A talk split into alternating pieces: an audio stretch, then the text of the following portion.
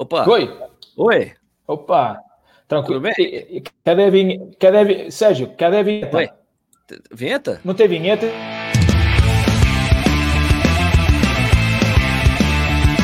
Está começando mais um Corredores Sem Filtro. Está começando mais um podcast Corredores Sem Filtro. Eu sou o Sérgio Rocha, do canal Corrida no Ar. E eu sou Eduardo Suzuki, do canal Tênis Certo. Hoje temos um convidado do Além Mar, né? É, é, estamos aqui com Júlio Quintela, nosso amigo português. Tá, você mora em, não é no Porto, né, Júlio? Você mora. Porto, Porto. Você é, mora no Gaia, Porto, Vila Nova de Gaia. Não, agora não. Ah, Vila Nova de Gaia. Vila Nova de Gaia. É do outro lado. A gente chama Miraporto. Ah, legal. Mas é do, é, do lado, é do lado mais importante do Rio. É onde armazenam uh, o vinho do Porto. Tá, certo. Então, o Júlio Quintela, o Júlio Quintela é da Tonton, né? É, a gente conheceu o Júlio há muitos anos atrás, aqui no Brasil mesmo, quando a operação da Tonton era super bombada, super legal pra caramba. Fizemos via uma viagem incrível para o Rio de Janeiro, que se aquele carro batesse, o YouTube brasileiro de corrida ia morrer, ia acabar. Mas, mas foi super legal, foi um barato. A gente criou uma relação muito legal e só que daí o Júlio foi embora para os Estados Unidos, depois voltou para Portugal e a gente vai conversar um pouco com ele sobre os relógios da Tonton, né, que fizeram bastante sucesso, o destino deles, o que aconteceu com a Tonton Esportes, e também falar sobre o cenário de corrida, olá, cenário de corrida lá em Portugal, já que quando o Júlio voltou a Portugal, ele virou corredor de verdade, está correndo muito bem, aliás, né, emagreceu bastante. E aí, Júlio, tudo bem com você, cara? Tranquilo, uh, mais novo, você mais jovem, mais leve, uh, mais saudável, de acordo, de acordo com, os, com, a última informação, a minha idade fitness é 20 anos, ou seja, deixa-me bastante animado. Bastante animado. Uh, já fiz muita prova depois de sair do Brasil, mas sem dúvida foi no Brasil que começou o bichinho da corrida. Não dá, não dá para esquecer, eu estava falando aí da, da expedição Tonton ao Rio de Janeiro uh, que acabei fazendo a, a, meia maratona do Rio pela primeira vez e o máximo que havia corrido acho que era 6K. Ou seja, quando me vi envolvido na. Eu ia fazer a Family Race, é, lá é a Family Race, não é? De 6, 6K ou 5, 5K. Na, eu, eu, quando eu por mim estou fazendo 21, 21 km junto com uma, com uma triatleta que era a nossa, nossa embaixadora, que era a Monica Azevedo. Eu disse, putz, o que eu fui fazer? Mas o que é certo é que eu terminei 2 horas e 20, 2 horas e 21, creio, mas. Ah, mas o legal é que eu não fui o último chegando no final, então no final não, não foi, não foi mal. Mas, uh, mas como estava explicando, desde então o bichinho, o bichinho da, da corrida ficou. Uh, foram 20 quilos que ficaram pelo caminho. Uh, tenho feito, feito bastante prova uh, cá, cá em Portugal. Voltei, voltei ao Brasil para fazer uma vez mais a meia maratona do Rio de Janeiro, em 2018. aí sim fiz sozinho, tinha a ambição de a fazer em, duas, em menos de duas horas, porque o ano anterior tinha sido duas horas e, e, e 11, não estou em erro, e consegui fazer numa hora e 55, o, que foi, o que foi para mim foi uma batalha tremenda. tinha planos de voltar este ano para fazer a meia maratona de São Paulo, mas aí, aí houve um, um bichinho que acabou arruinando o meu plano e, e, fiquei, e fiquei cá por cá. Uh, como falou, eu continuo na Tonton, eu sou profissional da, da Tonton, continuo na, na companhia, apesar de ter deixado, ter deixado a operação, operação. Na verdade, eu não deixei a Operação Brasil, eu continuo responsável pela operação do Brasil, mas não na ótica comercial, é mais na ótica de, de apoio para garantir que os nossos clientes uh, existentes têm todo o serviço de pós-venda necessário para, para cumprir com a promessa que lhes, foi, que lhes foi dada quando eles adquiriram os nossos produtos. Ou seja, comprar um produto tem uma garantia inerente e tem uma assistência, e eu o que faço é a gestão, ainda que remota, dos serviços. Além disso, eu estou com o mercado norte-americano, uh, Canadá e Estados Unidos, Austrália, Nova Zelândia e Índia, e mais recente Portugal e Espanha. Vejo, e cá estou na Tom. Então. então a Tonton Esportes acabou, Júlia, é isso? Tá dando, estamos dando suporte, então acabou. Não tem mais relógio. Vocês não, não tem um Tonton não. Runner 4, por exemplo. Uh, eu tenho ele aqui na gaveta. Eu acho eu que tenho. o Sérgio viu ele. No... A, gente, a gente chegou a ver a foto, mas não vimos o modelo. Né? Olha só, isso é legal poder ver. Quem quiser ver, quem quiser ver tem que vir no, no YouTube. YouTube, né, Sérgio? É, olha aí o Tonton é. Runner 4. Aí. O relógio nunca saiu, então eu não sei se isto vai valer uma puta grana mais tarde, não sei. A gente, a gente depois faz um leilão, faz um leilão. Faz um leilão. Não, mas o, o que acontece é que, uh, na verdade, pronto, o, o, o, projeto estava aprovado, como eu estou mostrando, o produto existe. Uh, um, na altura decidiu, decidiu não investir mais nesta área, porque era uma área altamente. Não, não é que nós não tivéssemos as competências, mas a empresa tinha que tomar uma decisão, ou seja, ou mantinha o foco naquilo que é o seu core business, que é, é mobilidade, ou seja, é um mundo mais rápido, mais móvel, menos trânsito, menos emissões de, de, de, de CO2 e, e, e, condução autónoma, uh, ou, ou então continuava com sports, onde claramente nós não tínhamos uma posição dominante no mercado global, ok? Ou seja, no caso do Brasil, a marca tinha sim uma boa presença, uma boa notoriedade de marca, uh, não vou dizer que era líder de mercado, porque o mercado não era auditado de forma oficial, mas éramos nós, juntamente com outra marca, neste caso a Garmin, não há, não há, não há pudor em falá-lo, que ditávamos as regras de jogo no mercado. Ou seja, as, as outras marcas eh, tinham um, um número bastante uh, residual. Uh, mas a companhia em 2017 decidiu, ainda que não de forma oficial, aquilo que eu estou a dizer nunca foi comunicado de forma oficial, decidiu então deixar de vender o produto Tonton Sports, ok? Deixámos de vender. Como eu disse há pouco, continuamos a prestar assistência aos nossos usuários através de atualizações dos relógios existentes, software, através da atualização do aplicativo existente e através do sistema de apoio ao cliente. Isso a gente continua e há plano de continuar a, a, a garanti-lo. Porquê? Porque a marca TomTom, ela continua, ou seja, a marca TomTom está presente e no futuro nós queremos que os nossos clientes TomTom Sports possam ter os seus filhos no school bus com tecnologia tom-tom, ou seja, não queremos criar aqui uh, uma quebra do laço de confiança, porque se nós quebrarmos esse laço, dificilmente as pessoas vão confiar na nossa tecnologia no futuro. Obviamente, foi uma situação uh, difícil, foi uma decisão difícil por parte da companhia, mas a companhia decidiu fazê-lo, feito, dito, e estamos a fazê-lo de forma, como eu disse, fizemos-lo de forma tranquila. Ah, agora, houve um trabalho fantástico que foi feito no Brasil e, e tanto o Edu como o Sérgio foram testemunhas, de forma alguma estou a subornar-vos para confirmar, mas de certa forma foram, foram testemunhas do trabalho, do trabalho que nós fizemos. Foi um trabalho muito mais além daquilo que era o produto, foi um trabalho muito emocional, ou seja, criou-se laços de emoção entre a marca e o mercado de corrida e o mercado de esporte no Brasil. E, e, e curiosamente eu até fui cruzando com, com muitas pessoas ao longo da minha jornada no Brasil que nem eram clientes Tonton e reviam-se nos valores que a Tonton partilhava, ou seja, aquilo que qualquer um pode fazer, qualquer um pode ser esportista, pode correr, qualquer um pode ter uma história de superação, que era aquilo que nós esperávamos, era, foi de facto o segredo do, do, sucesso da marca, foi sermos genuínos e, e falar a linguagem do, do do, do nosso público, do nosso target, e, e, nós acredito que também acertamos nos, nos parceiros que tivemos, ou seja, o caso do Edu, o caso do Sérgio e, e muitos mais, a gente pode falar do Marcel também, do Maico e por aí fora. Uh, não é dizer que tivemos sorte, obviamente a sorte constrói-se, não é? E a gente soube foi rodear-se das pessoas certas.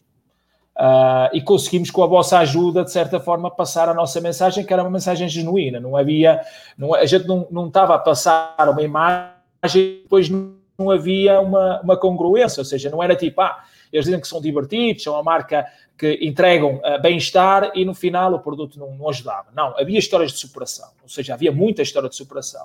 Um, o que foi de facto, e foi, e foi uma experiência fantástica. A gente depois pode falar é as experiências pontuais, como foi o caso da experiência de ir à expedição Tonton, que foi, uh, foi fenomenal, e há coisas que eu, que eu continuo gravadas na memória, porque o Sérgio tinha que voltar a tempo de fazer o programa de rádio, uh, lá o do domingo, ah, não era? É Enfim, tivemos que fazer, onde é que foi? Foi na Dutra, não foi? Fizemos, Fizemos no carro, parado na, na Dutra.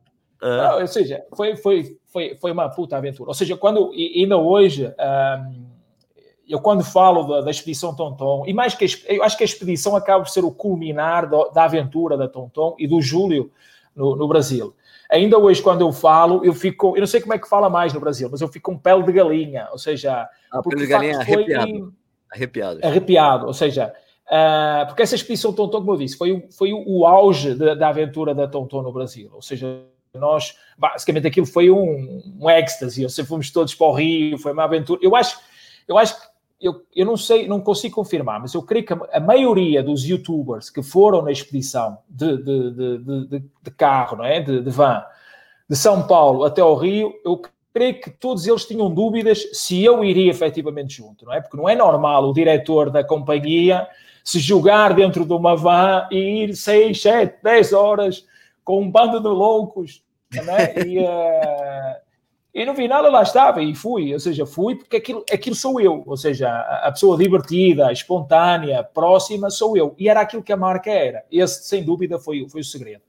Mas recuperando a, a sua pergunta, obviamente é com muita, com muita pena que a marca, a marca do ponto de vista comercial, ela saiu do mercado e não é mercado Brasil, porque eu ainda hoje escuto que é, não, a marca saiu do Brasil, a marca não saiu do Brasil. O que acontece foi, o negócio Tom Tom Sports terminou no mundo, no mundo e em, e em momento algum foi pela operação do Brasil, ou seja, não é pelo facto do Brasil uh, ser o que é, ou seja, em termos de negócio é um, é país difícil de fazer, de fazer negócio. Nossa posição no Brasil era extremamente confortável, ou seja, nós não tínhamos uma posição debilitada. Foi exatamente em outros mercados com maior escala, mercados maiores, que nós não conseguimos, de facto, uh, manter a operação, porque o mercado norte-americano vale 50% do mercado fitness no mundo, ou seja, nós não tínhamos uma, uma expressão, expressão relevante. No mercado asiático também não o tínhamos, ou seja, e manter uma operação só com, a, a, ou seja, o Brasil e depois alguns países da, da, Europa Central era, era muito difícil, era muito difícil. A companhia tomou essa decisão, obviamente eu não sou, eu não sou acionista da, da companhia, não pertenço ao board, a decisão foi tomada, eu aceitei a decisão e, e, e cumpri a, a, estratégia que foi, que foi definida. Agora, pessoalmente, obviamente, a mim me deixou um amargo, um amargo de boca uh, sair do Brasil e ter que fechar a operação comercial depois de tudo que a gente conquistou. Mas a vida segue. Eu, eu acho que esse trabalho foi tão bem feito. A gente está falando de 2017, né? Hoje a gente ainda faz vídeos de comparativos, de reviews e perguntam de Tonton. Fala quando é que vai ter o review de Tonton? Por que, que você não adicionou nesses top 5 algum modelo da Tonton? Isso acontece até hoje. Então, aquele trabalho de awareness, branding que foi feito, ele se perpetua até hoje, três anos depois, né? E, e, são pessoas que acompanham os nossos canais, né? O cara sabe que a gente não tá falando, a gente não fala mais, a gente fala de, de, de Garmin, fala de Amazfit, fala de outras marcas, e o cara, as pessoas insistem em colocar nos comentários essas perguntas, né? Deve Outro acontecer isso com o Sérgio também. Olha, outro dia mesmo, eu. É, outro dia mesmo, não. Isso foi no ano passado. No ano passado, em uma prova aqui em Jundiaí, é, encontrei com, com um ex-aluno da. Não, não é ex-aluno da minha mulher. É o, é o tio de uma ex-aluna de inglês da minha mulher. Ele, pô, Sérgio, como é que tá? Tudo bem? Pô, aí eu olhei assim pro pulso dele, ele tava com um Tonton Runner 3. com a pulseira toda remendada, assim, né? Eu falei, caramba, pois é, tá difícil comprar uma pulseira. Eu falei, passa lá em casa que eu tenho. ele passou aqui, ele me agradeceu muito. Não, legal, porque o relógio funciona, eu quero continuar usando. Não, é, foi, é como, é como o Edu, Edu fala, ou seja, o trabalho foi feito de uma forma tão, tão especial, não é? ou seja, que, que hoje a marca perdura, ou seja, ainda hoje houve uma, um influencer nosso da altura, que fez um post de, de, Throwback Thursday, não é? A falar, e depois toda a sequência de comentários. Ah, foi o chileno. É uma galera a perguntar. Foi chileno, não é? Depois tem uma sequência de comentários que é a galera dizendo, ah, eu ainda uso o meu, ah, eu, quero, eu queria comprar. É, é, o que é uma coisa meio louca, não é? Ou seja, há marcas que gastam uma puta grana para conseguir construir um awareness e, e, e passam 10 anos e não conseguem, e não conseguem, não é? E tem outras que que não gastam essa puta grana, porque nós não a tínhamos, e, e, e por muito que às vezes os nossos concorrentes ficassem, principalmente a, a, Polar, começando a operação, estava recomeçando a operação, fazer-lhes um pouco confusão, o, aquele investimento que a gente fez durante um período de dois ou três meses. Ou seja, o que a gente fez foi tomar opções. Nós tínhamos um budget, não é? tínhamos um orçamento de marketing, e o que a gente fez foi concentrá-lo num, num, num determinado tipo de canal eh, que fosse mais efetivo para poder comunicar, como eu disse há pouco, os nossos valores. Ou seja, não adiantava de nada uh, eu ter uh, uma influencer top, top, top, tipo a que acabou de cancelar o Instagram, eu não vou dizer o nome, não, é? não adiantava de nada eu pagar os 200 mil reais por post, uh, quando, quando o, os valores que esse influencer ia partilhar não eram, não eram coincidentes com os nossos. Aquilo que a gente fez foi ir à base da pirâmide, que é, ok, olha, O Sérgio falava com todo mundo, o Edu falava com todo mundo, o Marcelo falava com todo mundo, e, e todos vocês são genuínos. Ou seja, em momento algum, e vocês podem confirmá-lo, em momento algum, eu condicionei o conteúdo pelo facto de vocês estarem a trabalhar com a gente. Eu nunca o fiz, ou seja, eu nunca fui ter com o Sérgio ou com o Edu e dizer, não, para trabalhar com o Tonton, tu vais ter que mostrar o relógio todos os dias. Não faz sentido. Porquê? Porque se nós fomos até vós, foi porque aquilo que vocês já entregam já era aquilo que nós queríamos. Ou seja, já era o ser genuíno, já era vender a ideia de fazer esporte é legal, fazer esporte não é caro. Na verdade, a corrida é democrático. Qualquer cara pode ir para a rua correr, não precisa de um ténis para correr, não é? E o Edu sabe disso, não é? O cara pode correr de, de, de, de Baianas, não é? No Rio de Janeiro pode correr descalço. E o Sérgio também é defensor, ou era defensor do correr descalço. Ainda, Ou seja, ainda, aquilo, não, ele virou, ele virou Nutella, agora ele só corre eu corria na pista, eu até corria na pista descalço, mas agora, agora só na esteira não tem como. É, aquilo que a gente viu foi, ok, nós somos assim, é? somos desta forma, divertidos, espontâneos, uh, acreditamos que todos nós podemos fazer mais e ser melhores. Ok, então vamos procurar quem, quem, quem está aí, quem já fala com, com a mesma frequência que nós.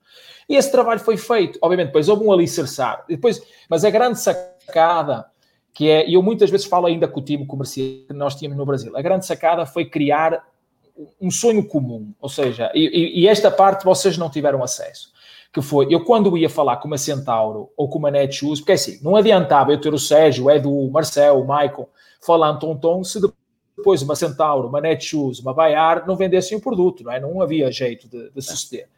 Mas a grande sacada foi, além da minha equipa, da minha equipa ser uma equipa top star, que era uma equipa top star, e vocês lembram da Gláucia, do André, do Luís, do Filipe, ou seja, a equipa era top star. Eu aí não podia, não podia pedir mais.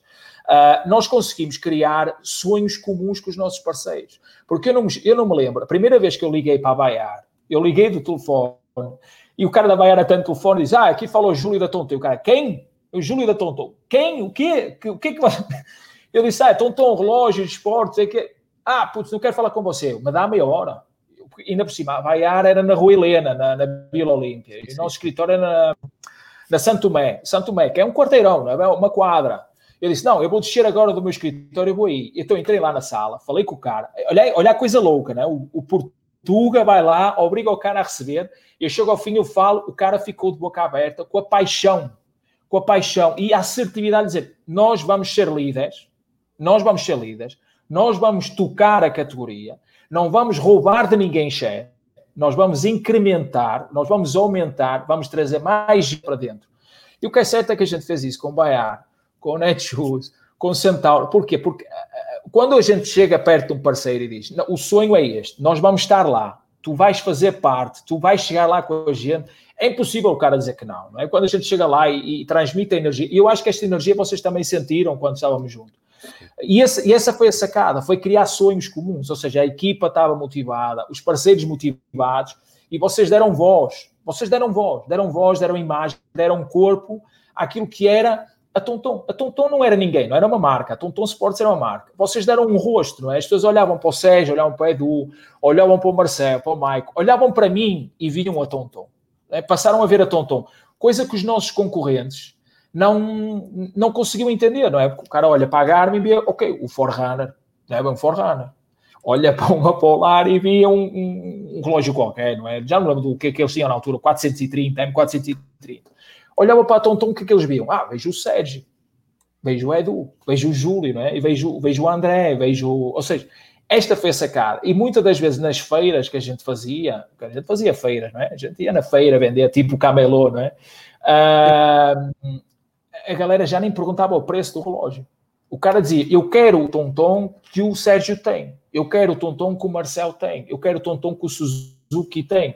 Ou, é, é, isto é, é, é, sacada, e por isso é que a gente fala e olha para trás e diz: putz, os caras têm um trabalho muito louco, e hoje a galera ainda pergunta: cadê o Tonton? Não? Onde eu posso comprar o meu Tonton? E isso é. Epá, e, não há nada, e não há nada que pague, e não há nada que pague isso. E por isso eu ainda hoje digo que eu, uh, e não é segredo, cá em casa todo mundo sabe, eu ainda voltar ao Brasil para desenvolver outra marca de esporte do início. É isso, isso ainda vai acontecer de novo. Ah, tá. Porque eu, eu acho que, que já estava acontecendo em andamento. Ô, Júlio, mas o Júlio, tudo isso que você falou e fez não seria possível se fosse uma marca que fosse engessada, tivesse uma global, assim, falando assim, Júlio, você tá louco, cara, você vai levar esses youtubers aí no, numa van pro Rio de Janeiro? De jeito nenhum, cara, com a nossa marca, não. Então, eu acho que é o que mais acontece até hoje, sabe, das marcas, elas o nosso trabalho, assim, de uma forma que, meu, os caras, eles estão, é, é, é, tipo... Uh, não que não acreditam no nosso trabalho, mas sabe, eles não querem arriscar a marca deles, porque eles acham que a gente pode, sei lá, pegar um caminho diferente do que é o, é o traçado por eles, entendeu? É, e o Júlio tinha autonomia também para fazer essas coisas, né? Isso. É isso, exato, né? Ter autonomia. O, o, o, Júlio, o Júlio é louco. O Júlio é louco. Ah, não, não, não, não. É assim. Nós passemos bem-sucedidos em qualquer coisa da nossa vida, em qualquer, qualquer área da nossa vida, nós temos de estar disponíveis para o risco. Seja, na verdade, temos de ser confiantes, não é? Vai haver alturas em que nós temos a informação suficiente para dar o passo, não é? Ou seja, ah, eu sei o que é que o Edu vai entregar, eu vendo internamente a ideia, as métricas, os KPIs estão lá e a empresa entende e deixa a gente fazer.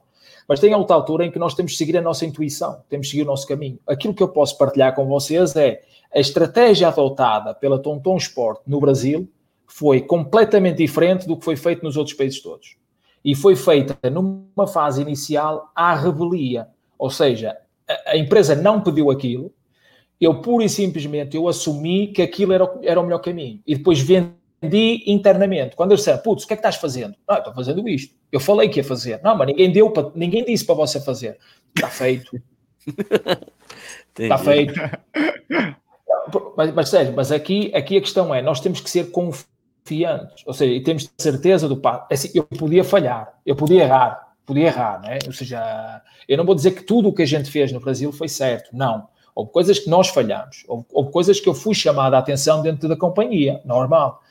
Agora, o que nós fazemos de bom é que tem que ser maior do que aquilo que é o erro, ou pelo menos aprender com os erros. Eu dei, por exemplo, nós no início, a nossa comunicação, começámos a fazer comunicação no aeroporto, em Congonhas, era uma puta grana era uma puta grana. A gente forrou Congonhas, a revista era nossa, os, os, os, os, os billboards que eles tinham lá dentro só passava tom-tom. E aquilo foi, foi bonito, foi engraçado. Porquê? Aquilo foi em 2015, a primeira vez. Veio uma pessoa do board, ou duas pessoas do board vieram ao Brasil, fizeram a ponta aérea e eu fiz aquilo para pa, pa eles verem. E no final, o resultado prático não estava lá. E quando eles me perguntaram, Júlio, qual foi o retorno? Eu disse, zero que acontece? Júlio levou na cabeça. Normal. Normal.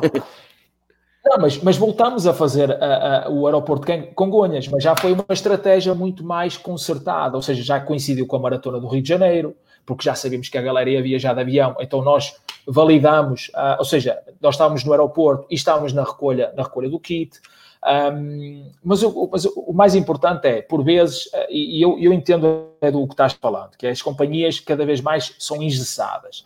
Mas eu acredito também que isso é uma desculpa dos executivos. Porquê? Porque nós, quando somos chamados para a responsabilidade, é? quando nós somos diretores de uma operação, uh, no meu caso, as empresas não querem que nós vamos para lá fazer o que vem nos livros. Não é? Elas não querem que a gente vá para lá fazer o A até B. Elas querem, de alguma forma, que nós tenhamos cabeça e criatividade necessária para reinventar ou criar um negócio de uma forma diferente. Quando um executivo diz, ah, putz, eu gostava de poder fazer, mas a diretoria não deixa. Edu, é uma forma simpática de dizer não estou para taturar ou não quero fazer contigo. É, é, é isto que eu entendo. Porquê? Porque nós somos responsáveis. Eu, enquanto diretor, eu sei que eu tenho a minha cabeça a prémio, que é no final do ano a conta tem que fechar. Se ela não fechar e eu não fizer nada por isso, eu vou embora. Se eu fizer alguma coisa e a conta não fechar, eu ao menos fiz alguma coisa. E ninguém pode acusar de eu não ter feito nada. O que acontece é que esses executivos têm medo. Primeiro, têm medo. Segundo, não são confiantes. Uh, e terceiro, se calhar houve um erro de casting. Não deviam ter sido contratados para a posição. É, esta é a minha forma de ler. Eu, eu, quando cheguei ao Brasil, eu nunca tinha liderado uma equipa multicultural, ou seja, eu tinha liderado equipas no Brasil, falava a minha língua, era a minha cultura, era fácil. Eu cheguei ao Brasil, tive que me adaptar à, à forma de fazer negócio, tive que me adaptar a um país gigante, que é um país continental, tive que contratar pessoas, tive que despedir pessoas, tive que voltar a contratar, tive que contratar meios, varejistas, conhecer clientes, eu fiz tudo fiz, fiz tudo e, e, e estive sempre disponível para errar. Esse é o segredo, é disponível para errar. Agora, quando eu digo, é putz, não faço, porque se eu não fizer, eu não erro. Eu não erro. Só que depois no final, o, corporativo, né, neste caso a diretoria, vai-me cobrar. Então quando eles vêm com essa desculpa, é do, e para mim é a leitura que eu faço, é, é, é quando eles fazem ou, ou, dizem algo desse género, é uma defesa. É uma defesa ou para, ou porque não quer uma parceria contigo, ou porque não, ou como eu disse há pouco, ou não sabem o que estão a fazer. Porque quando tu entras numa uma, uma, uma situação destas, tu nem consegues tão pouco uh, motivar a equipa, quanto mais parceiros, não é? Ou seja, é, é meio louco, não é? Imagina o que é, eu com uma equipa no Brasil, Júlio, ah, dá para a gente fazer isso? Não sei, vou perguntar à Holanda. Olha, Júlio, ah, dá para fazer uma ação. Espera aí que eu vou perguntar na Holanda. Não tem jeito, não tem jeito. Se eu fui enviado para o Brasil é para tocar, é para tocar o negócio. Eu, eu até costumo brincar com uma situação, porque aquilo que tu falas é do muita gente fala em todos os mercados. Por exemplo, podemos recuar 500 anos. O Pedro Alves Cabral foi ter ao Brasil por engano. Se ele fizesse o que o rei tinha dito, ele tinha de parar à Índia, não é? Não, o cara deu uma Sim. de louco e foi para o Brasil. Foi como eu, eu dei uma de louco e, e o negócio andou. Não, mas é assim, tudo, tudo na vida tem os seus riscos. Podia ter corrido mal. A gente fez a expedição, a expedição, a expedição Tonton, podia ter corrido mal. Mas a questão é que desde o dia, e quem teve a ideia foi a Gláucia, e acho que foi uma conversa com o Sérgio, não foi? Da expedição foi, Tonton, foi. Sérgio? Ah, foi, foi, foi, eu com a Gláucia. Com a Gláucia. A Gláucia foi contratada por mim para assistente. Agora diz-me a mim, quantas marcas no Brasil os diretores aceitam a ideia de uma assistente. É. Poucas. No Brasil, não. No mundo. No mundo. Ou seja, isto era o que nós tínhamos dentro da Tonton. Quando as pessoas perguntam qual foi o segredo da Tonton, o segredo da Tonton não existia. Ou seja, era, era sermos uma estrutura horizontal, todos nós éramos acessíveis, to, era uma marca genuína, o DNA de pessoas estava na marca. Ponto. Aquilo que eu falei há pouco. A marca era, tu conseguias perceber a marca enquanto uma pessoa. E basicamente era isso. Ou seja, obviamente, a expedição de podia ter corrido mal, mas todos nós, o Sérgio acreditou que ia correr bem, a Glaucia acreditou que ia correr bem, eu acreditei que ia correr bem, toda a gente acreditou que ia correr bem, e o que aconteceu? Correu bem. Foi muito legal mesmo. uma coisa. Ah, eu, uma coisa... eu fazia outra. Eu fazia outra. Uma coisa interessante para quem gosta de marketing, estuda, eu sou formado em administração, principalmente em marketing, né? A gente sabe que também é, as coisas não são replicáveis, né? Se você falar assim, não. ah, isso que você fez no Brasil, por que, que a Tonton não pegou, aplicou isso em Portugal, na Espanha, nos Estados Unidos? Não funciona assim. A gente sabe que é, tem muito dos fatores culturais, regionais, comerciais para as coisas andarem, né? Então, é, a gente sabe que fala assim, pô, se a Tonton tivesse feito isso no mundo inteiro, com influenciadores no mundo inteiro, será que o esporte estaria é, evidente dentro da marca? A gente não sabe, não. mas provavelmente não. Essa é a sacada, Edu. Essa é a sacada. Por isso é que quando falaste há pouco das empresas serem inflexíveis, uh, é uma premissa errada. Porque se a empresa for inflexível, e dou-te um exemplo, o maior exemplo de todos, uh, ou melhor, há dois exemplos, mas pronto, vou dar o primeiro. A Coca-Cola. A Coca-Cola o sabor da Coca-Cola muda de país em país. Ou seja, a Coca-Cola é mais doce do que em Portugal. O que é que a Coca-Cola nos prova? Que não há empresas inflexíveis. Se queres ter sucesso do ponto de vista global, tu não podes ser inflexível. Tu tens que ter estratégias, obviamente tens uma, tens uma estratégia global, mas depois tens um approach local. Aquilo que eu consegui decifrar no Brasil é que a melhor forma de nós conseguirmos chegar ao nosso público-alvo era criar, de certa forma, e esta distância a gente pode, pode partilhá-lo, criar a ideia de culto. Ou seja, de culto. Nós temos que ser uma marca de culto. E para ser marca de culto, nós temos que ter, tocar no coração das pessoas. Porque se nós fôssemos pela razão, eu tinha uma barreira, que era a minha concorrência. Porquê? Porque em termos de prestações, a minha concorrência era melhor do que nós. Ok? Ou seja, a, a, Garmin tinha sempre um produto melhor que o meu. Sempre. Sempre. Então, eu não podia entrar numa guerra de, de falar de, de, de especificações, de, benefícios. Eu não podia. Eu tinha que entrar pela, pelo coração, que mais ninguém podia fazê-lo. Mas quando tu vais para o mercado americano ou para o mercado alemão, o coração conta zero. Conta zero. O que conta é o raciocínio, que é quantos dólares eu pago e quantos dólares tu me devolves. Ou seja, o preço está relacionado com o valor do produto. É isto. No caso de, de mercados como o Brasil, uh, como o México, uh, como até os mercados do, do, sul da Europa, são mercados muito mais emocionais, são mercados pautados pela emoção, pelo coração. E aí é sacada dos diretores. Aí, quando falamos das empresas inflexíveis, não faz muito sentido, porque quando uma, uma empresa contrata um diretor para desenvolver uma região, o que ele quer é um par de olhos, uma caixa com cérebro, para quê? Para ler a informação do mercado, processar e entender como é que vai falar nesse mercado. E o que eu disse há pouco foi, eu quando fui para o Brasil, eu nunca tinha ido ao Brasil. Eu fui trabalhar para o Brasil sem conhecer o Brasil. Então, para mim foi difícil, não é? Eu cheguei lá, tive que vos conhecer, tive que vos beber, tive que vos comer, não é? tive que ganhar peso, tive que beber caipirinha, tive que beber pinga, tive que... comer feijoada. Foi comer feijoada, tudo. Para quê? Para eu depois, no final, eu consegui dizer assim, pô, a única forma de eu conseguir conquistar o meu espaço é assim, pronto, e fizemos. Para nós foi mais fácil, porquê? Porque eu não tive que violar nenhum dos meus princípios. Na verdade, o que eu tive que fazer, eu, eu cheguei ao final, ou seja, quando a gente estava a definir a estratégia para ser, para ser líderes, aquilo que eu identifiquei no mercado foi, isto sou eu. O mercado brasileiro é o Júlio. Ou seja, eu não quero ter compromisso com o desporto, eu quero fazer desporto quando eu quiser, eu quero me sentir bem comigo próprio e quero ter uma história de superação e quero ser bem divertido, quero ser bem disposto, quero ir tomar copo com os amigos. Eu, eu identifiquei que o meu concorrente na altura, ele não era isto. Na verdade, o meu concorrente era o atleta elite. Era o Ironman, era o triatleta, era o cara que queria fazer sub 3 numa maratona, era o cara que queria fazer uma hora e trinta numa meia maratona. Eu disse, pá, eu não quero, não, não quero isto é, nós não vamos conseguir chegar aí. Então vamos para o outro. Vamos para o tipo que faz 5 km em 30 minutos e vai tomar chopp com os amigos todo feliz, porque fez 5 km.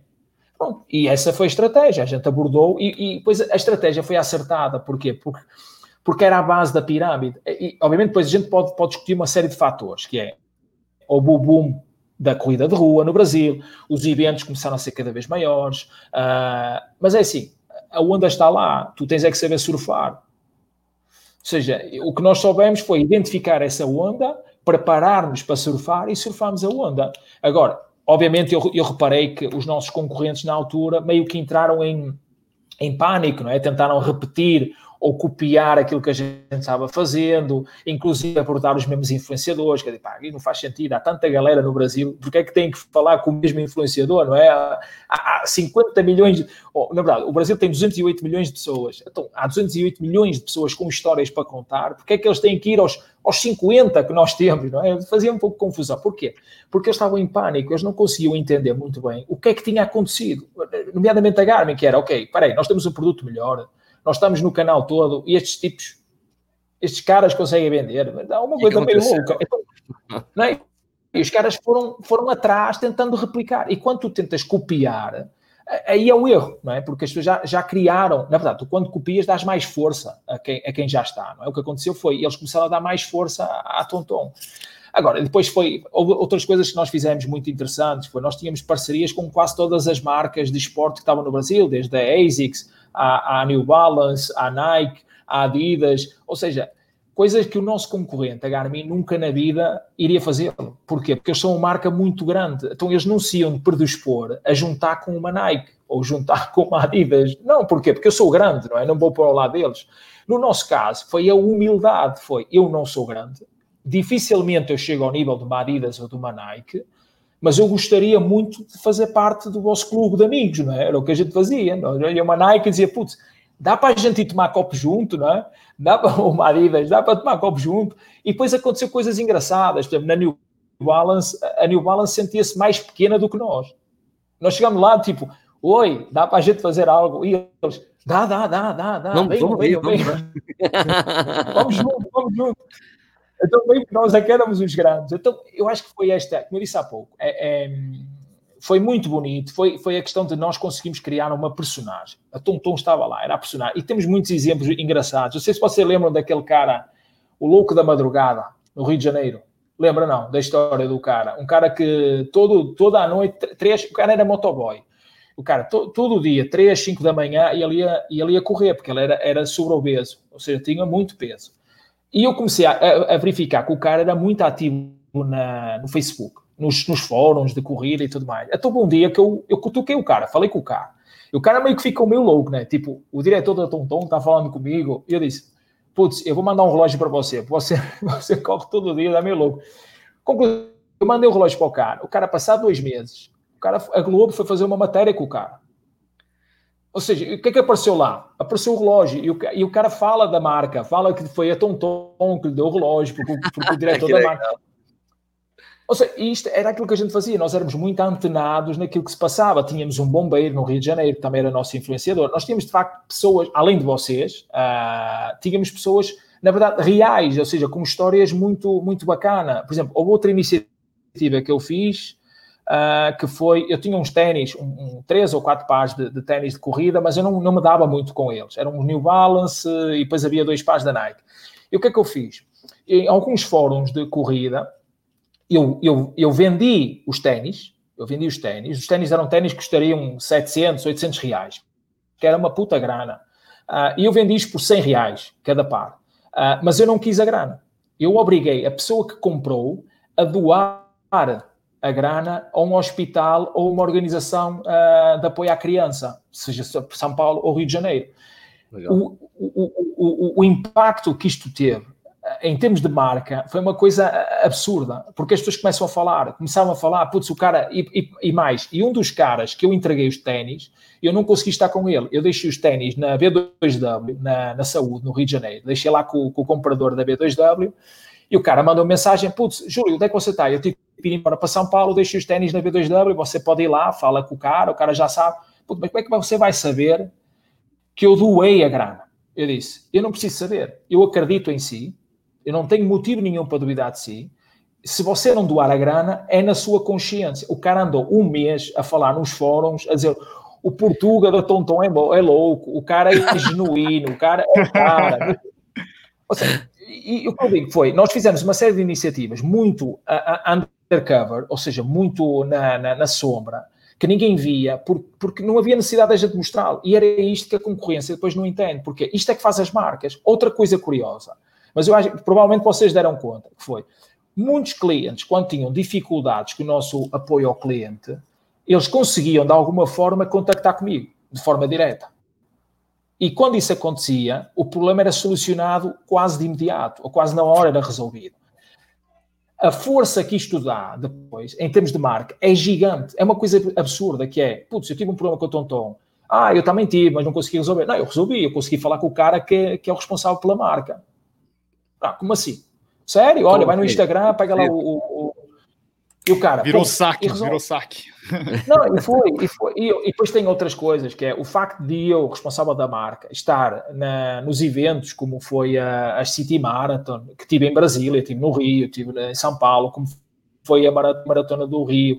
Ou seja, o, o facto de eu, o diretor da marca, estar presente ainda é o de carimbo de confiança que nós damos ao, ao consumidor final, porque o cara compra e vai, uma, vai fazer uma meia maratona do Rio e vai lá no stand e pode falar com a pessoa que representa a marca, não é, não é tirar valor nem crédito ao, à equipa de vendas que está lá. Mas o facto de estar lá, o, o, o, e muita galera dizia que eu era o presidente da Tonton, né? está lá o presidente da Tonton, uh, dá, dá, dá, dá, outro, dá outro carimbo, dá outro carimbo. Uh, eu cheguei a ter pessoas que me foram oferecer garrafas de vinho uh, às feiras, que foram lá com os filhos para tirar fotografia comigo. Uh, ainda hoje eu recebo mensagens de muita galera que, que foi lá, comprou o relógio e a mensagem é: Putz, como é que está o amigo? E, e, tiveram comigo uma vez, uma vez, uma vez. Por exemplo, o, um, o Sérgio, tu estiveste cá na Maratona do Porto em novembro, certo? Ano passado, é. Novembro. A gente foi, vamos tomar uma, uma Super Bowl aqui. Isso, no mesmo, na mesma, no mesmo evento veio um, um cara do Rio de Janeiro também fazer a, a prova, a, a, Maratona do Porto, é, é, o Bruno, do Rio de Janeiro, também me comprou o relógio em 2017, por aí. Ele me mandou uma mensagem, putz, eu vou fazer a prova no Porto, sei o que, ele disse, beleza, pode marcar, a gente vai jantar junto. Eu fui jantar. Ou seja, porquê? Porque não é pelo facto da Tonton ter saído do mercado, ou eu ter saído do país, que eu vou cortar aquilo que nós aquilo que nós construímos. Uh, e é essa essência, é, foi essa essência que nos fez crescer, nos fez ser conhecidos e, como tu falaste há pouco, ter ainda o brand awareness que algumas marcas, possivelmente, que eu agora já não acompanho tanto o, o mercado, o mercado do Brasil, mas provavelmente deves ter algumas marcas ainda a tentar replicar aquilo que nós fizemos, porque é, é inegável, foi algo muito forte. Uh, e muito intenso, e, e, obviamente e as marcas que estavam na altura estão, estão hoje ainda no Brasil e tentam de certa forma tentar ocupar esse espaço no top of mind do, uh, do, do, do, do, consumidor brasileiro. Mas, pá, mas, mas, Eduardo, mas para mim, eu sou formado, eu sou formado em marketing, uh, em gestão de marketing, não é marketing e propaganda, é gestão de marketing. Uh, e, e, para mim continua a ser um case, um case aquilo que a gente fez no Brasil, ou seja, não, eu não digo que tudo correu bem, não foi que tudo correu bem, mas a maior parte das coisas correram bem, a maior parte das coisas correram bem e começou exatamente pelas pessoas com quem nós nos rodeamos, ou seja, vocês dois são um exemplo, o resto da turma, eu vejo que vocês continuam todos juntos, não é? vocês continuam a interagir uns com os outros, ou seja, com o Marcelo, com... ou seja, nós fizemos tudo o que estava ao nosso alcance e no final fomos, não é dizer que fomos, tivemos sorte, não tivemos, trabalhámos muito, trabalhámos muito, trabalhámos fins de semana, trabalhámos noites, trabalhámos muito, mas foi com muita, com muita alegria, com muita diversão, com muita boa disposição, com muita festa, muita celebração, a gente celebrou sempre todas as conquistas e eu acho que foi por aí que nós nos tornamos o que, o que nos tornamos, mas pronto, passado é passado, passou, Uh, mas é, é, é, legal a gente olhar e falar com pessoas aí e sentir que, de certa forma, continuamos a ser reconhecidos pelo, pelo bom trabalho que fizemos. Porque quando nós saímos, podíamos, de facto, ter causado um, dor, não é? As pessoas podiam dizer, putz, os caras saíram, ei, é uma merda, não sei o quê. Não, não foi o caso. Foi. Eles saíram, as pessoas não têm mágoa. Há pessoas que provavelmente têm alguma mágoa, mas não existe uma mágoa generalizada. Existe algum tipo... Na verdade, existe um sentimento de admiração pela forma com que as coisas foram feitas certo? Escuta, ô, ô Júlio, e agora? Sérgio, Sérgio. Oi, fala, imagina, fala imagina a Tonton lançando em 2025 o modelo for, é, retrô. retrô né? Para essas pessoas é, saudosas comprarem. Tonton né? Runner, vamos soltar é. o Tonton Runner.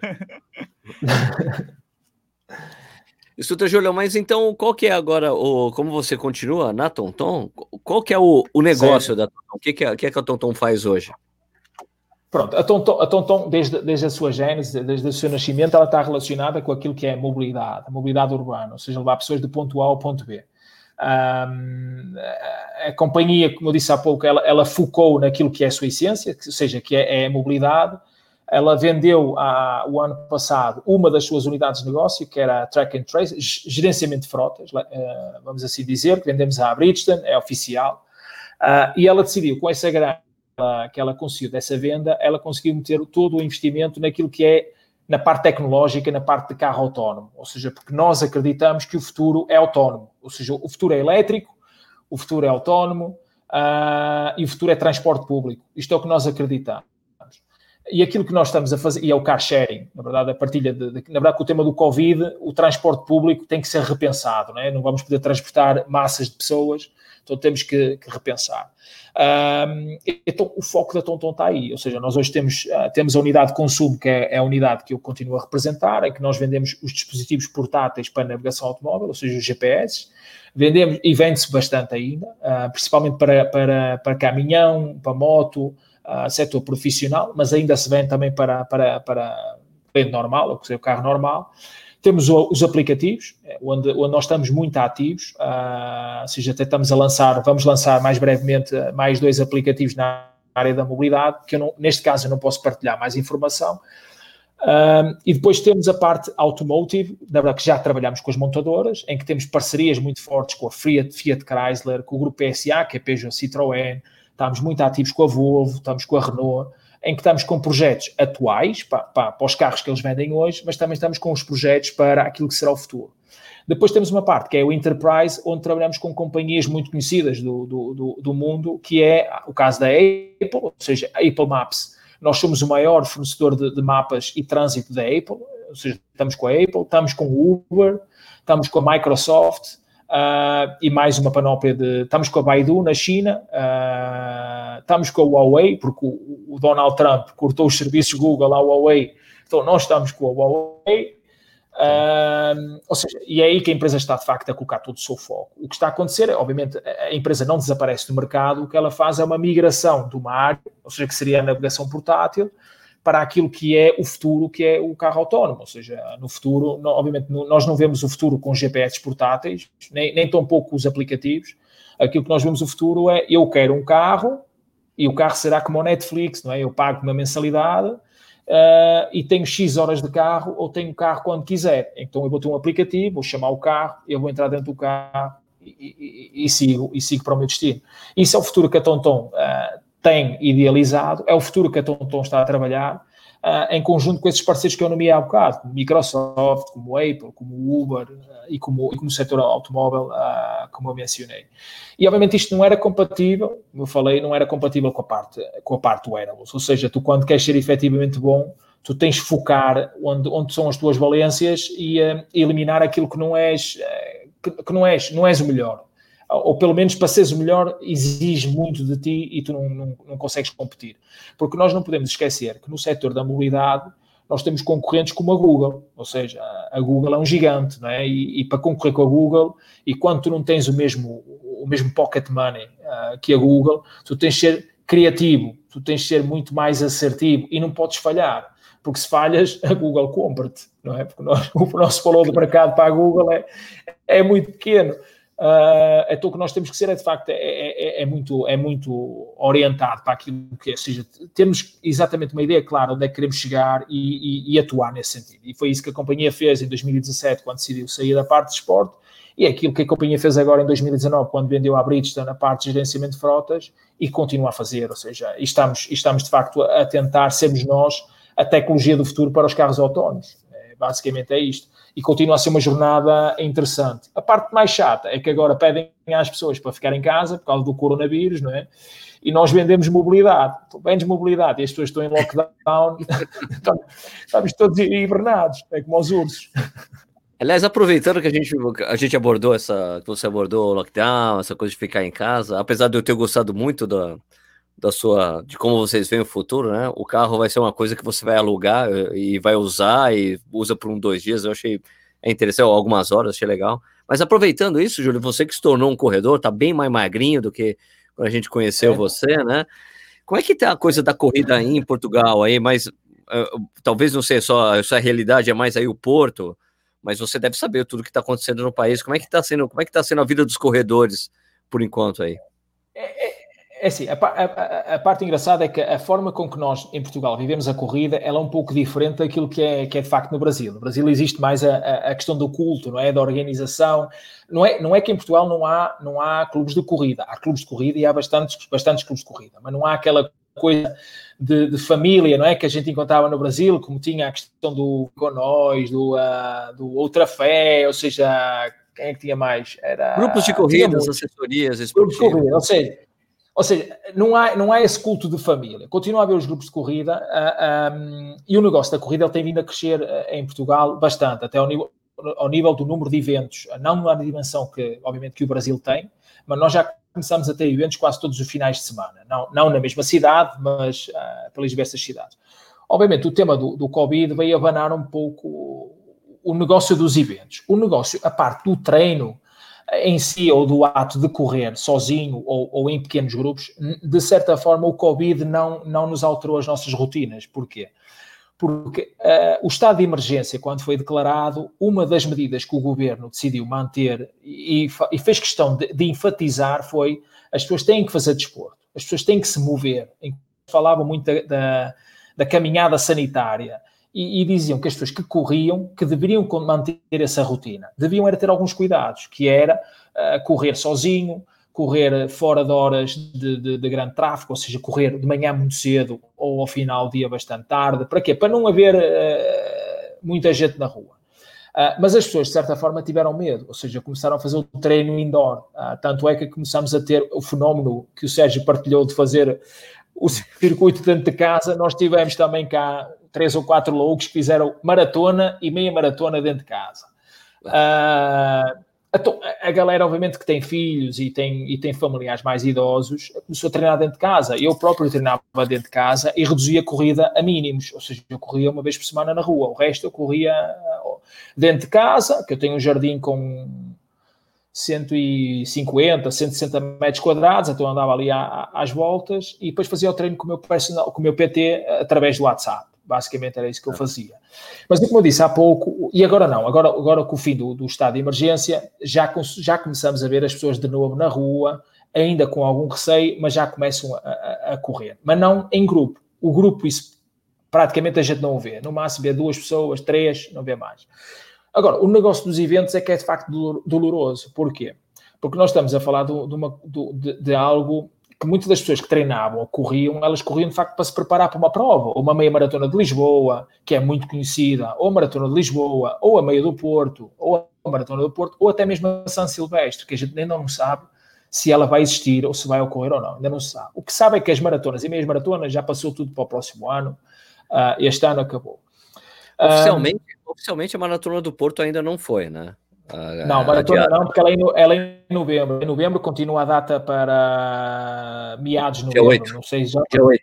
Dia 8. Isso continua, uh, vai depender muito da curva, da curva do vírus, uh, mas à partida está tá mais ou menos controlado, poderá, poderá ocorrer. Mas aqui o que acontece é, e, e, vocês sabem que vocês são corredores, quando tu tens uma meta, não é? Quando tu vais fazer uma meia maratona em setembro, em que as fazer uma hora e 45 e estás a treinar para isso e aquilo, aquilo vai-te dando energia, motivação para treinar. E quando de facto tiram aquilo fora, é? ela passa para 2021, o que acontece? É? Ou seja, a minha motivação, a minha energia, ela vai abaixo, é? desaparece. Esse, esse, é um desafio para o corredor, mas eu acho que o grande desafio, na verdade, vai ser para as empresas que organizam eventos. Uh, porquê? Porque mesmo, imagina, em novembro, eu tenho quase a certeza, obviamente eu não tenho, eu não sou inside trader, eu não tenho ligações com o governo, mas tenho quase a certeza que ela acontecendo, o número de inscritos vai ser revisto em baixa. O que pode hipotecar, na verdade, a organização da prova, porque vocês sabem, eh, uma organização da prova, ela é muito, é, é muito cara, ou seja, não é, não é dizer, putz, os caras que organizam uma corrida ganham, ganham muita grana. Sim, mas para ganhar ela tem que existir. Uh, e para existir tem que ter X mil inscritos. Se não estiver, os patrocinadores primeiro não querem, não lhes interessa, não é? Fazer uma maratona do Porto para 3 mil pessoas, num, ou 3 mil, um evento, porque um evento não é só a maratona, não é? Tem a Family Race uh, e tudo mais. Ou seja, se for só 2 mil ou 3 mil atletas, eu não estou a ver uma marca, por exemplo, ano passado eu creio que era a Hyundai, que Sim. estava por trás uh, a associar-se. Para que é que eu vou gastar 50 mil euros ou 75 mil euros para falar com 2 mil pessoas? Não faz sentido. É muito caro, é muito. Ah, então, obviamente, isto vai obrigar uma transformação daquilo que é a indústria dos eventos de esporte. E não só para, hum, só para hoje, não é? Só para, porque uma coisa é certa. E eu vou-vos dar um exemplo muito curioso, que é, vocês lembram-se do 11 de setembro, não é? O 11 de setembro, quando houve nos Estados Unidos, a seguir ninguém viajava de avião. Ninguém viajava de avião. Mas três depois bateram-se recordes de número de passageiros no ar. Ou seja, a nossa memória é curta, não é? Ou seja, arrebentam três aviões, passar três meses estamos todos no ar. Então, o que vai acontecer com o Covid, para mim, é garantido. Isto vai passar, e a gente já sabe que vai passar, não sabemos é quando, mas vai passar. E quando passar, nós rapidamente vamos recuperar rotinas anteriores. O que vão surgir é outras oportunidades, que são as virtual race. Ou seja, e isto, isto é que é, isto é que é o, o, o, a inovação, que é, nós já não vamos ter que esperar que aconteça uma maratona de Paris ou uma maratona do, do Porto para fazer uma maratona. Nós vamos poder fazê-las de forma virtual. Agora, é preciso é entregar isto como uma experiência, uma boa experiência para o, para o, atleta, não é? Para o consumidor, porque senão ele também vai fazer uma vez e esquece, não é? Não é fazer uh, stationary race e frente à TV em casa, não é? Não, não é uma coisa destas. Temos que criar aqui uma experiência, ou pelo menos os organizadores de eventos têm que criar uma experiência para que, se, que seja de facto efetiva e que lhes possa trazer também mais receita, para depois poder melhorar a experiência física, a experiência da prova, da prova em si. Agora, o desafio, seja, aqui o desafio grande é, não havendo as provas, obviamente tu baixas os índices de motivação dos atletas e, e começa logo pela, pela prova standard, e não falando de Portugal, foi logo uh, os Jogos Olímpicos, não é? Mudando os Jogos Olímpicos para o próximo ano, isto meio que fica toda a gente já meio, meio louco. Ah. Depois começas a mexer nas majors, não é? Começas a tirar a bolsa, não era? Que era abril, desaparece. Desaparece Paris, desaparece isto, desaparece aquilo, e depois entras Londres. que é o nosso mercado. Depois entras no nosso mercado, que é o mercado português, que já é um mercado pequeno, em termos de mercado de corrida, é um mercado pequeno, porque o país é pequeno, uh, e vamos, obviamente isto vai causar constrangimentos às empresas que organizam eventos. Isto não há, não há, não há segredos, ou seja, agora a capacidade vai depender de, que eles tenham de, de, de se inovar um, e de conseguir eh, captar, captar este, este, este consumidor ou, ou, estes atletas, porque eles estão disponíveis para correr, não sabem como ou onde, não é? Porque treinar eles treinam, mas não têm uma prova para. Porque assim, eu não vou preparar para a meia maratona do Porto para 2021 agora, não é? Não me vou preparar, não vale a pena, não preciso. Verdade. Não preciso. Eu estava a preparar para fazê-la em setembro. Eu tinha, tinha a ideia de tentar eh, chegar a uma hora, uma hora e 45. Uh, agora já não tenho, tenho treinado, desta semana até aumentei o volume, mas, não, mas estou a treinar, mas não consigo dizer, ok, estou a treinar para quê? Uh, para fazer São Silvestre. São Silvestre já fiz o tempo que eu queria, o, o, há dois anos, que era 46 minutos. Não tenho aquela coisa de fazer abaixo de 46 porque não consigo. Porquê? Porque há muita gente, já não consegues, já não, ou seja, ou sais na frente com, é, com a elite, mas eu não sou elite, também já não saio, então já não consigo fazer menos de 46. Só 5 minutos é para passar o pelotão, então já não, não dá. E no Porto, a São Silvestre é só 10 km, ou seja, não é como a, como a bolsa. Um, agora, o grande desafio é esse, é, é, é de que forma, e, e, por exemplo, a RAN Porto, que é, é quem organiza a, a, prova no Porto, e eles começaram agora até com o tema das corridas virtuais, mas ainda é um projeto meio... É, estão experimentando, meio... ver como é que eles podem fazer, né? Estão tentando ver como é que faz a coisa, né? Eu acho que a sacada aqui é eles tentarem se juntar, provavelmente com estas grandes empresas como Strava, algo desse género. É a única forma deles conseguirem, de facto, levar a sério isto, o mundo das corridas virtuais. Eles estão é, conversando. Porque, eles estão conversando com o Strava, sim. Estão vendo se consegue viabilizar o Strava também. Pronto, é, é, o que eu estou falando. Eu não, eu não, eu não, não, não, não falo com os organizadores dos eventos, uh, mas é a minha leitura enquanto corredor. Eu acho que a forma aqui mais fácil é, é de facto é trazer, trazer plataformas para dentro do jogo. Porquê? Porque, e depois criar alguma forma de gamificação. Porque eu acredito, eu não, eu não sei qual é a vossa, a vossa visão, mas por exemplo, para mim, numa corrida virtual, eu não estou tão preocupado com a medalha física. Por exemplo, não me diz nada a medalha. A medalha faz-me sentido quando eu vou correr. É? Eu vou lá, eu sinto o cheiro do asfalto, do, do, da, da, do copo da água, do gel.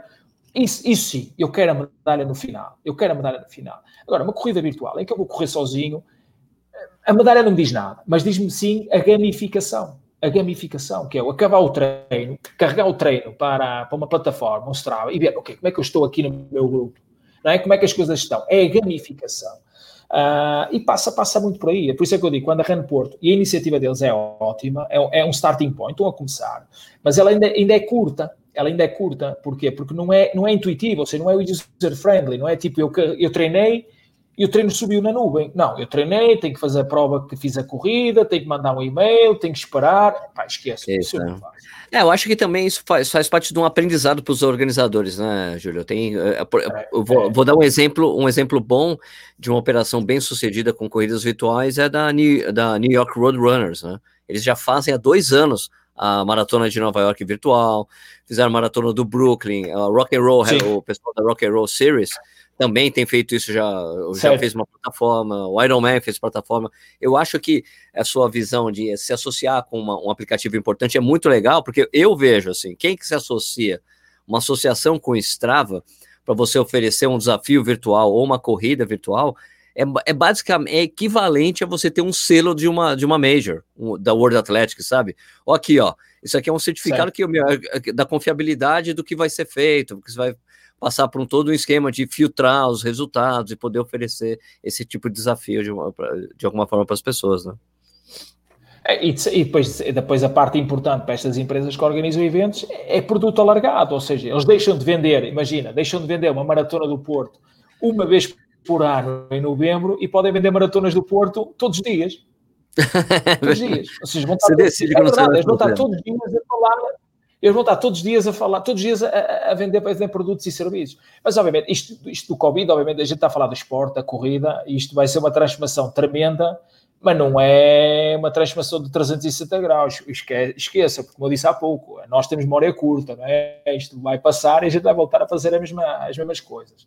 Mas vai ser engraçado ver que em algumas, em algumas áreas, e principalmente no esporte, apesar que o, o ciclismo ele está mais avançado do que a corrida nessa área, não é? Da, da, da corrida virtual. Mas também Sim. porque eles têm um equipamento, não é? Têm um hardware, não é? A, a, em, uh, já ajuda. Uh, tem o rolo, tem, nessa, tem, nessa... O, tem o Swift, né? Que eles usam para gamificar também. Que eu tenho usado, eu e o Edu temos usado para esteira, o Swift, que é um é tipo um game, né? Para você. E é muito legal. Sim, eu tenho visto. É, mas pronto, mas eles têm a vantagem, de facto, que no, no, ciclismo eles já estavam mais avançados porque eles já tinham essa necessidade, né? porque quando o inverno é rigoroso, nós não podemos fazer bike na estrada. Então havia necessidade de colocar os atletas a fazer bike indoor. No nosso caso, o corredor consegue correr no inverno, ou seja, não é, ou seja, eu sou prova disso. Eu, quando estava em Boston a viver, eu corri com temperaturas negativas de menos 18, menos 20 graus, ou seja, é, é colocar mais dois ou três, mais dois ou três layers de de roupa e a gente sai, sai para correr. Uh, no caso do ciclismo, não, porque tem neve, não, não tem forma. Uh, mas eu acho que aqui a corrida, a corrida tem muito a aprender com o ciclismo. Nesta altura, eu acho que sim. Uh, mas agora, o que eu digo é: nós temos, estamos a viver uma situação difícil, diferente, mas eu acredito que o futuro vai ser igual ao que tínhamos antes. Ou seja, vamos voltar a ter a corrida de, de rua do mesmo jeito, nos mesmos moldes. Vai demorar seis a meses, sete meses. A gente só não sabe quando vai demorar, né? Quando tiver uma cura mesmo para essa coisa, né? É uma cura ou, uh, ou uma vacina, ou nós de facto entendermos o que é que é esta ameaça, porque não é claro, porque certamente vocês no Brasil e nós em Portugal, a gente é bombardeado todos os dias com informação e contra-informação, não é? Sim. Uh, então ainda ninguém sabe muito bem que vírus é este, o que é que efetivamente ele provoca, Uh, mas pronto, nós vamos ter que aprender a viver com ele. Agora, é como tu falas, os eventos de esporte vão voltar à normalidade quando nós tivermos forma de nos defendermos da, desta situação.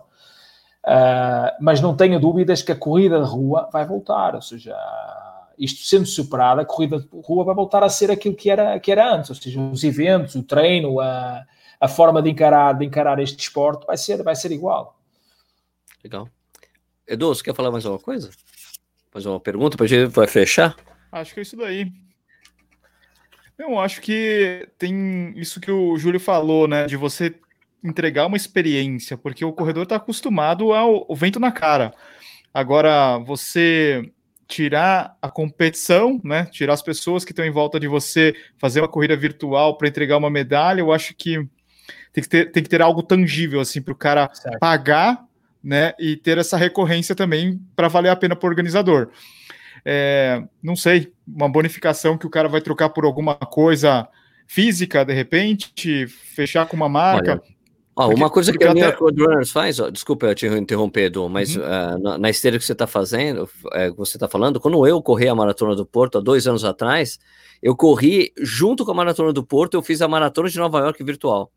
E daí eu ganhei o direito de ter inscrição para a Maratona de Nova York no ano seguinte, a, a prova física. Então, o direito de, ter, de ter a vaga, eu só teria que pagar. Então, uma coisa que eu já conversei com alguns organizadores de prova aqui no Brasil, por exemplo, que vão começar a oferecer a versão virtual, eu falei, cara, você tem que dar algum benefício pro cara, pro cara ter feito. Só a medalha, Sim. a camiseta não é legal. Por exemplo, o cara que conseguiu, que fez, você dá, sei lá, ou você dá inscrição para a prova física do ano que vem, você dá um desconto de 50%. Você tem que dar um incentivo, Sim. porque o cara, pô, vou fazer porque ano que vem eu tenho a prova. Sei lá, né? Não, tem que haver um ganho, tem que haver um ganho imediato. E não pode ser uma coisa meio enrolada, tem que ser, é como você falou, é eu faço, ganho, ponto. Senão o cara não vai, não vai nem aí. Mas, mas eu creio que mas vai ser uma oportunidade, vai ser uma oportunidade, vai ser interessante e engraçado a gente assistir de que forma as empresas de eventos se vão adaptar a esta, este, este Covid, como é que eles se vão vacinar não é? para, para não perder o, a ligação con, connosco, corredores. Ou seja, e o Edu tocou num ponto muito, muito curioso que é a gente gosta do vento na cara. Não é? É? Essa é a experiência, não é? É, é isso, é o, é o, caminhar como aos pinguins, não é? Depois de fazer a maratona, não, é? não consegue subir escada e tudo. É, tem isso.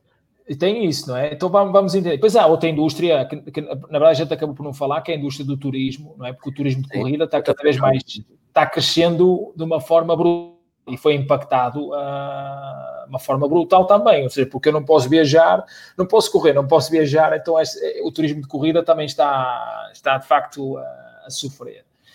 Uh, agora é, é, esperar, é sim, mas eu acredito, é o que eu disse há pouco, isto é uma oportunidade para todos nós, na indústria do esporte, podemos nos reinventar. Uh, não esquecendo aquilo que é a, a base de, de, de, do, evento, não é? Que é pessoas, é na rua uh, e normalmente somos muitos, não é? Ou seja, uma São Silvestre em São Paulo são quantas pessoas? São Silvestre em São Paulo, 50 mil? Não, não, 25, 30 mil. 30 mil. 30 mil. É, 30 mil, 30 mil. Sim, mas a magia da São Silvestre é as 30 mil pessoas a subir claro. o brigadeiro. Lógico, lógico. Não há corrida virtual que entregue isso. Nenhuma. Não tem. Não tem como. Nenhuma. Não tem como. Essa sensação de você correr aquela bagunça. É principalmente, principalmente no ano passado, que eu tomei uma cerveja por quilômetro. Sério? É sério, eu fiz. 15 cervejas? 15 cervejas. Oh. Não, eu até, eu até pulei uma, porque eu tava tão louco no final ali que Eu acho que eu esqueci de tomar a última. A última eu não tomei. Mas foi legal. Tem vídeo, tem vídeo no canal. Tem vídeo no canal. Agora, agora tem que fazer uma, uma maratona aí, tomando uma em cada quilômetro. Ah, não, isso é impossível. Depois desses 15 quilômetros aí, eu vi que é, tipo, foi a prova mais difícil da minha vida, sem dúvida nenhuma. Mas, mas eh, quem é que patrocinou? Foi a escola ou a Brahma? Não, não teve, não teve patrocínio. A gente só foi lá, vamos, a gente foi se virando mesmo. Foi eu e um amigo, foi muito legal. Agora, Edu, agora só falta o Sérgio dizer que era sem álcool. Não, não. Você que viu no vídeo que era com álcool. Não, não. Isso a gente, a gente vê o que você quiser, né? Você é um expert, é um expert no, na montagem de vídeo, então aí é o Sérgio. Não, mas, mas deve ser louco a experiência. Bom, Júlio, puta, a gente queria agradecer muito a tua participação aqui. Foi um prazer Não, falar com você aí do Alemar. Puta, muito legal ver como é que anda as coisas na matriz aí, também saber legal as histórias da Tonton, tudo que a gente fez por aqui, viu? Certo, obrigado eu pelo convite. É sempre um prazer falar com vocês. Deu para matar a saudade aí de, de São Paulo. Entretanto, eu perdi foi o sotaque todo do Brasil. Acabou, não é? Já, é verdade. Já, já o sotaque do Porto. Já, já, já, tá, faz, já quase, tá Porto, né? quase três anos, já fica difícil. Aí o, o, o, filho mais velho, não, ele continua ainda com. A, ele não vê, ele enxerga. Então, e, e, e, continua tomando café da manhã toda manhã, não há pequeno almoço. Então é. não há pequeno almoço. Mas legal, okay, mas pelo menos eu e o Edu somos muito acostumados com português, assim, então o sotaque é uma coisa que pra gente é muito comum, normal, assim, dá pra, não, ah, eu, não tem período de adaptação. Eu falei para Val que quando a gente estiver liberado para viajar, a, a, viagem internacional que a gente vai forçar para ir vai ser Portugal, que é um lugar que eu gosto muito. Ah, eu também. olha, o, o, Sérgio, o plano de vir em novembro ainda está de pena ou ainda não sabe? Para a maratona? Cara, sempre tem, né? Mas como tá, a coisa tá em suspenso, né? A gente não sabe, né? Eu acho okay, muito difícil. Né? É, mas pronto, mas vindo, mas vindo a problema, a Superboc está garantida. Superboc e francesinha, por favor. E francesinha está tudo garantido. Uh, pode, ser uma, pode ser uma bifana também, não tem problema. Pronto, ok, é melhor. Ou senão eu só com meia francinha, né? Porque eu agora tenho, sou, tenho que manter, manter o peso. Vai umas bifanas, vamos umas bifanas, está ótimo. Ok, está ótimo. Pronto, galera, foi um prazer imenso falar com Obrigado, você. Obrigado, Júlio. Um espetáculo. Uh, e até uma próxima. Olha, o Edu caiu. Bom, o bom então. O Edu fugiu. Fugiu, caiu, fugiu. Deixa eu só fechar então aqui. Ah, não, o Edu tá voltando. Tá voltando. Peraí, o Edu voltou. Peraí, aqui. Edu, vou voltar aqui. Oi, bom, então. Só para fechar aqui, então, é, é vocês que estão escutando a gente aqui, você, se vocês estão escutando, você vendo, nós temos um canal no YouTube, né, que é youtube.com barra Corredores Sem Filtro, também estamos em todos os agregadores de podcast, como Corredores Sem Filtro. Não deixe de acompanhar nosso, nossos canais no YouTube, né, o meu é Corrida no Ar. E o meu é o Tênis Certo. Ô, Edu, a gente também, as pessoas podem entrar no nosso grupo no Telegram, como é que faz, hein? É só acessar t.me barra Corredores Sem Filtro ou você busca aí no seu Telegram por Corredores Sem Filtro. Então é isso aí. Obrigado de novo, Julião. Foi um prazer ver você, vê-lo vê novamente, conversar com você. Obrigado, Edu. Então a gente volta na semana que vem com mais um desses aqui do Corredores Sem Filtro. Valeu. É isso aí. Valeu. Ótima semana. Bom. Falou, Julião. Valeu. Deixa tchau, tchau. Vou fechar aqui o broadcast. End broadcast.